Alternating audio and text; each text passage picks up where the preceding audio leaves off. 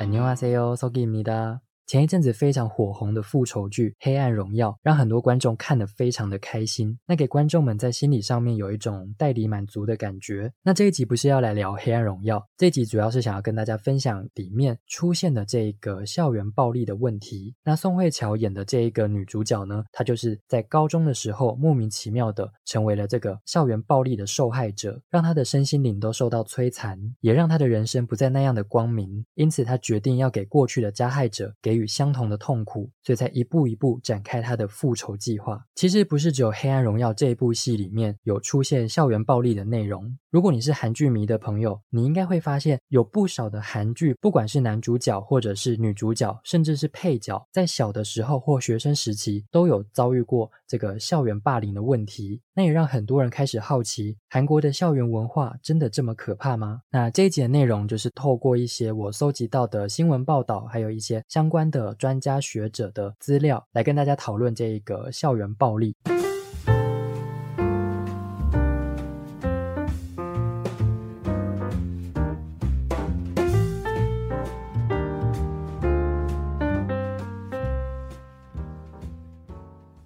韩国的教育部，他们每年都会针对小学跟国高中生去做这一个校园暴力的调查。那最新的结果是二零二二年的调查，总共有百分之一点七的同学表示说，曾经有遭受过校园暴力。那相比二零二一年的百分之一点一，还有二零一九年的百分之一点六来看的话呢，这个比例是有逐渐在上升的。那为什么没有二零二零年呢？因为二零二零年刚好是新冠肺炎的时期，那韩国所有的教育机构那一年都是上网课，所以就不会有学生到学校。那在二零二二年遭受校园暴力的这百分之一点七趴的同学里面呢，有百分之四十一点八的同学是遭受到语言暴力，那有十四点六趴是遭受到肢体暴力。那有十三点三趴，则是遭受到群体的排挤。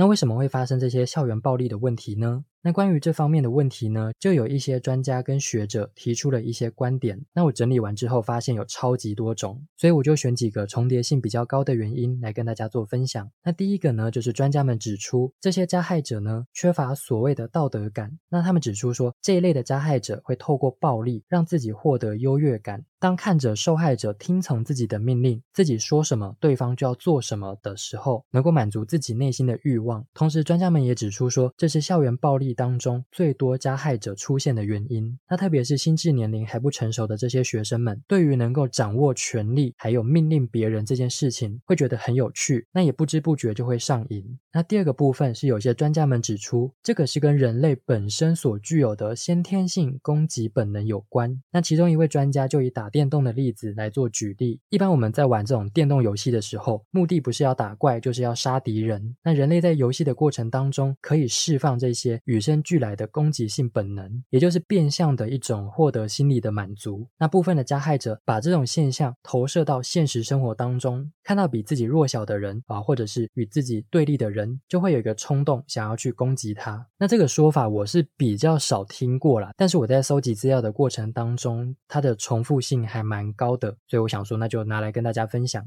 基于上述的理论，在青少年时期，因为先天冲动的本能，就很容易引发所谓的校园暴力问题。那第三个原因就是指说，学校跟警察还有这个家长的介入不够完善。那其实学生如果在校园遭受到这种暴力问题的时候，是有申诉的管道，那他们就是可以把这个问题直接跟警察机关做反映。但是大部分的学生其实表示说，警察对于这种校园暴力的案件处理其实非常的消极，基本上就是你申。诉了，他们也是草草了事。学校的师长啊，或者是一些比较高阶的这些主任或者是校长，对于校园暴力这件事情处理的态度，也不是说非常的很完善。那大家其实看韩剧的时候，应该可以发现说，家世背景比较好，或者是后台比较硬的这些人物呢，不管是警察或者是校方，其实都不太敢去挑战他们。那就更不用说没有背景的这些市井小民。当然，那个是戏剧，不一定现实当中全部都是这样的现象。那只是说这样子的问。问题的确还是有存在的。那像是《黑暗荣耀》这部戏里面的加害者朴贤镇的妈妈，她就是用钱的方式去讨好这个文童莹，就是这个宋慧乔饰演的女主角的妈妈，就是有点这种私下背后和解，表示说我给你这些钱，那这些事情从来都没有发生过，那你也就闭嘴，当做这件事情没有存在这样子。那下面就会扯到一些跟法律有关的问题。那韩国他们的法律上面有一个叫做少年法的东西，那这个少年法总共有三个部分，它就是针对不同的年龄的这些孩童或者是学生，在犯罪上面呢有不同的界定跟惩处。那我就来介绍一下这个少年法到底是在讲什么。那这个法律当中的第一类人物叫做犯法少年，韩文叫做 Pongbob So 년。 犯法少年指的就是十岁以下的小朋友。这一类的小朋友，只要做出任何不管大的小的违法的行为，一律都不会受到处罚。那之前有一部在讲这个青少年犯罪的电视剧，叫做《少年法庭》。那里面有一小段故事，就是在讲说，有两个国小的小男生在自家附近呢丢东西，不小心就砸中了一个小婴儿，结果那个小婴儿就当场死亡了。但因为他们是犯法少年，所以并没有受到任何的处罚。这个是电视剧上面的故事。那现实生活中也有发生过类似的案件。那这也是我之前在看一个 YouTube 影片的时候，这个创作者分享的一个案件。现实生活中这个故事是这样子的。啊，有一群国小的学生呢，当天好像刚上完这个自然课，然后那堂课里面教的是什么抛物线啊，还有什么重力加速度这方面的内容。然后下课之后，就几个小朋友为了要做这个实验，他们就跑到了某一个住宅大楼，在不同的楼层跟角度开始丢东西下去。他们不是丢那种小东西，他们是丢砖头。然后其中有一块呢，就砸到了正在社区喂这个流浪动物的一位女性住户。那这个女性住户是成年人，但是她被砸到之后也就往生了。那后来经过警方的调查，才发现原来是这一群小朋友在顶楼上面做这一个自然的实验。那小朋友可能也不懂事，没有想到说这个东西。丢下来是会伤害到别人的。那因为他们也是符合在这个犯法少年的范围里面，所以他们并没有受到任何的惩罚。那也因为类似的问题，开始让韩国的人民对于法律上面的一些政策制定啊，或者是制度去思考，是不是需要重新调整。那这是第一个犯法少年。那再来第二个叫做触法少年，它的韩文叫做 chukbob sonon。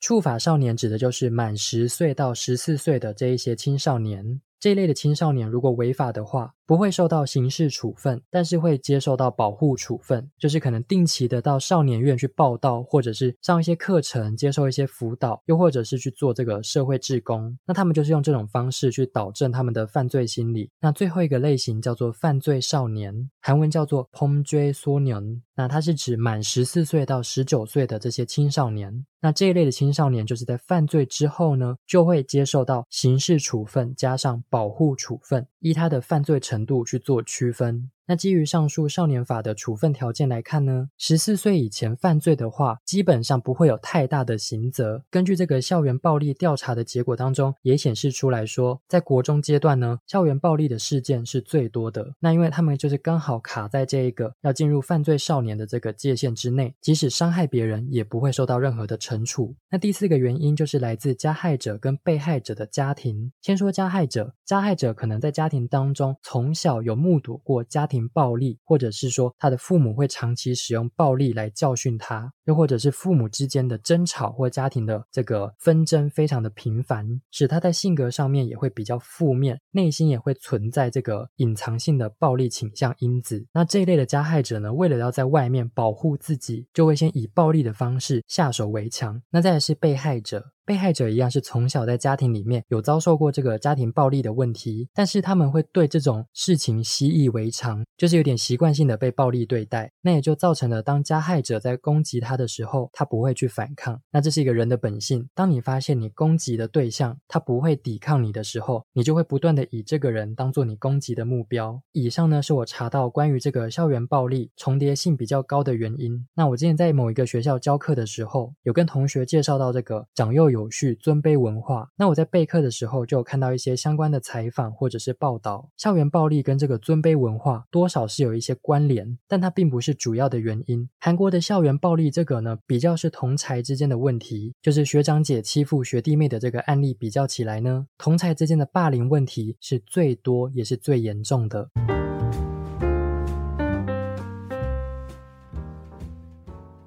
那韩国的教育部呢，每年做这个校园暴力的调查，比例是有逐渐的提高。那韩国政府在这个部分会不会有一些应变的措施，去减少这一个校园暴力的发生，或者是保护被害者呢？那韩国的教育部在去年，就是二零二二年的十二月二十八号这一天，有召集一些相关的人士，针对这十年间的校园暴力问题，提出一些检讨跟改善。那因为他们的这个会议记录有公告在这个韩国教育部的官网上面，所以我就有去下载来看。那其实他的结论并没有提出一个很具体的政策去解决这样问题的一个方法，所以这个部分如果有一些新的制度或者是相关的消息出来的话呢，我会在我的韩语教学 Instagram 的这个账号里面跟大家做分享。那有兴趣的朋友可以再留意一下这个动态。那下面的部分呢，我们来学几个相关的语词。第一个，校园暴力。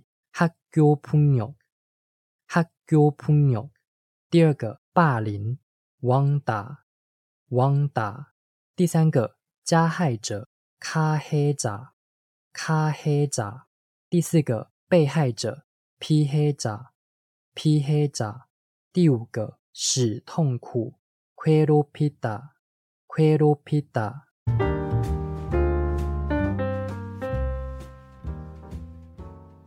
这一集到这边告一段落。如果你有任何的问题，都可以追踪我的 IG 来私讯我哦。节目最后要来跟大家分享的是韩国创作歌手 Somi Pyonji from Iceland 在二零二二年所发行的歌曲 mundekmundek 突然之间。我们下次见喽，안 녕。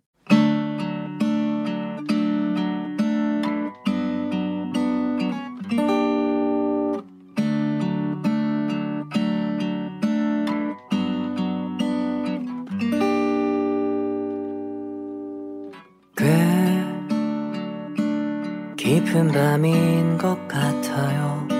나만 홀로 뒤척이며 깨어있는데 낯선 이곳이 아직 어려운 건지 멀어진 시차는 이젠 익숙해졌는데 그러다 문득 문득 생각이 나요.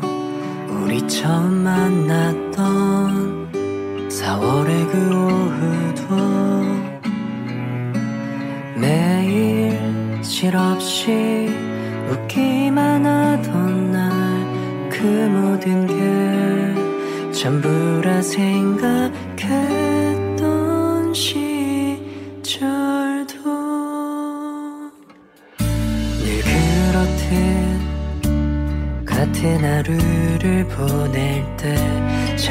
자다 지나가는 풍경을 바라보다 날 누르는 보이지 않는 외로움에 나조차도 놀라버리곤 하죠. 그러다 문득 문득 생각이 나요. 서울의 밤을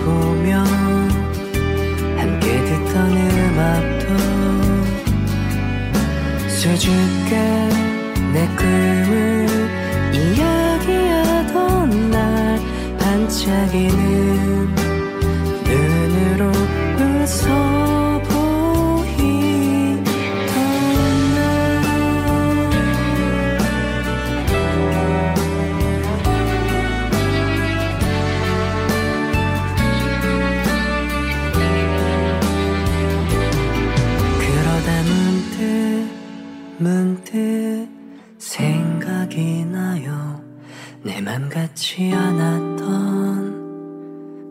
지었